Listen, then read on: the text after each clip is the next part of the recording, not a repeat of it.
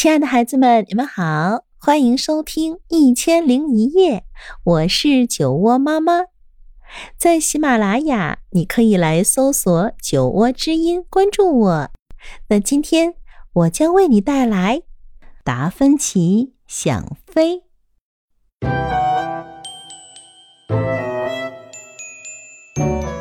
小企鹅达芬奇住在寒冷的南极。它和别的小企鹅有点不一样，其他的企鹅的嘴巴是红色的，而它的却是黄色的。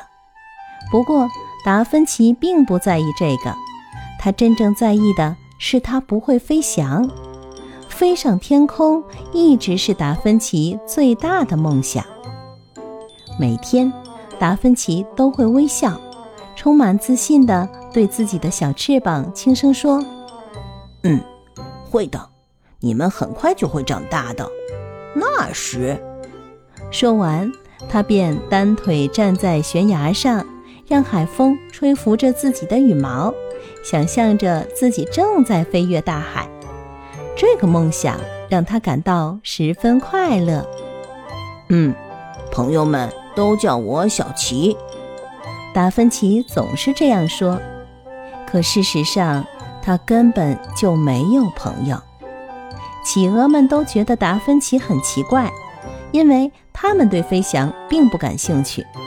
只有达芬奇每天都在梦想飞翔，而且他一点都不喜欢游泳，因为他非常怕水。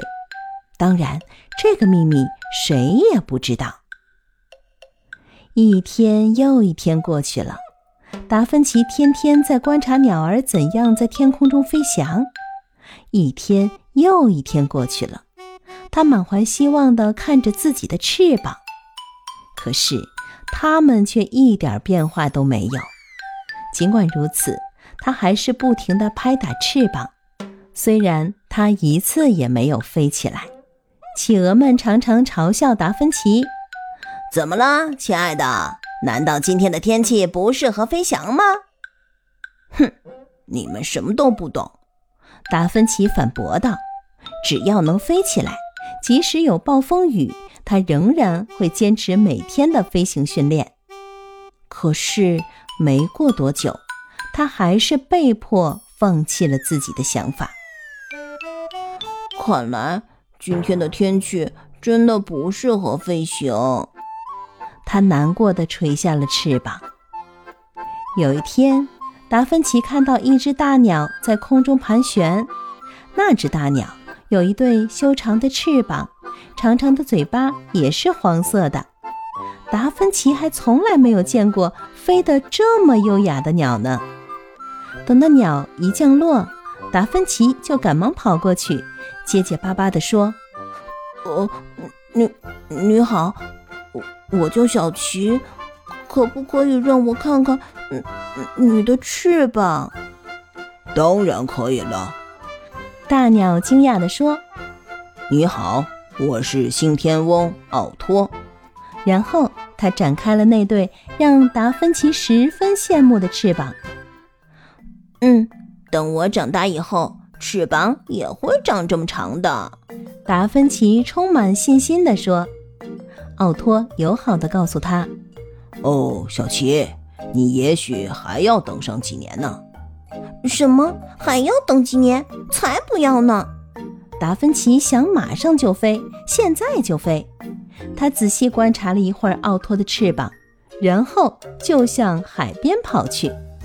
达芬奇找来了许多的树枝，把它们搬到了一片平坦的雪地上，接着。他又请求奥托把翅膀张得大大的，好让他仔细地研究一遍。紧接着，他就开始摆弄起那些树枝来。奥托纳闷地看着这一切，最后终于明白了这只企鹅的意图。达芬奇终于完工了，快来看看我的新翅膀吧！他高兴地喊着：“大小正合适呢。”你能肯定它可以让你飞起来吗？奥托怀疑地问。当然能，达芬奇肯定地说。他坚信，有了这一对新翅膀，他一定能够飞上天空。达芬奇摇摇摆摆地走上了悬崖，勇敢地看着下面的大海，突然觉得有一些头晕。不过，让一阵清风拂过他的羽毛时，他深吸了一口气，开始助跑。然后，哦，不好！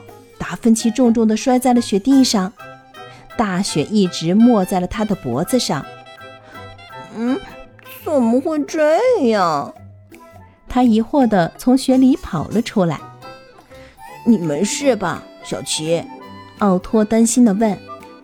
我还好。可是我的新翅膀！达芬奇大喊：“喂，快过来看看，我踩到了什么！”他们俩一起把雪挖开。奥托兴奋地说：“哎呦，这个东西看起来像一架飞机！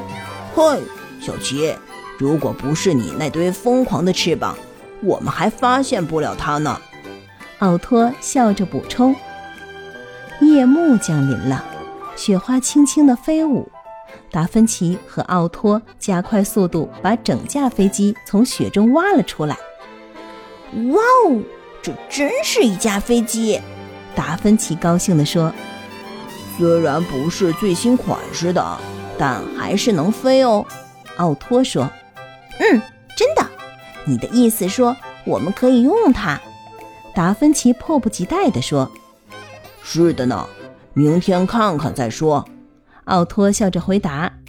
今天实在是太累了，我们都快站不住了。达芬奇也累坏了，不过他实在是太兴奋了，所以过了很久才睡着。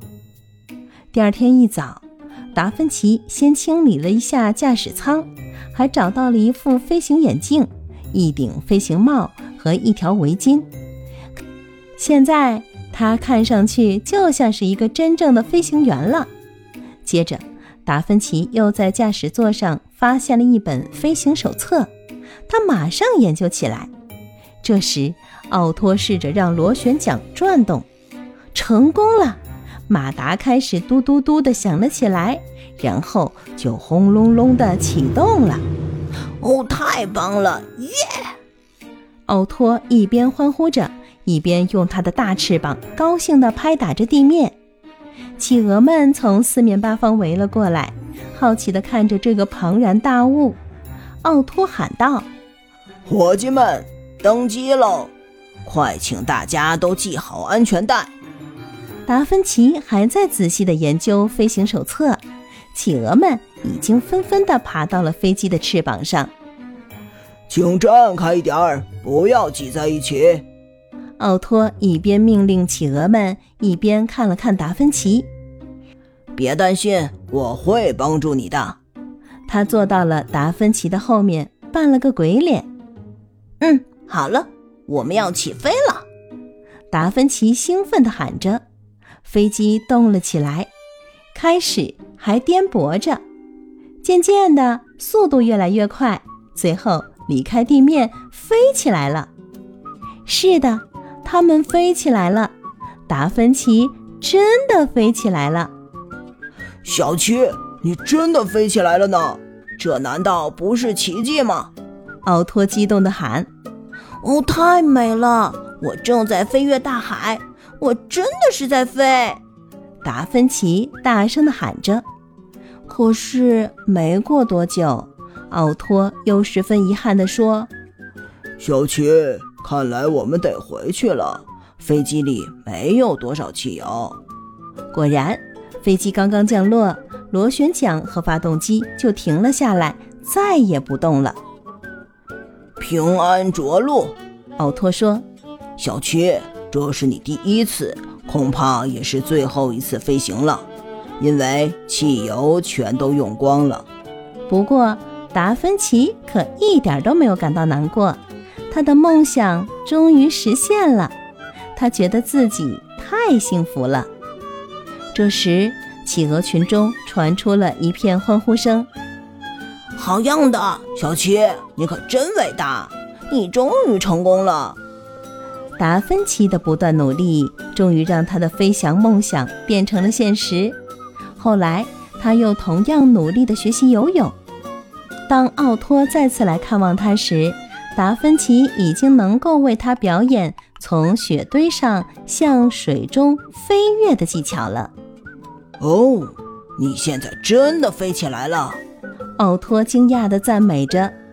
嗯，而且我这次用的还是游泳的翅膀呢。达芬奇笑着回答，然后挥动着翅膀，再一次跃入水中。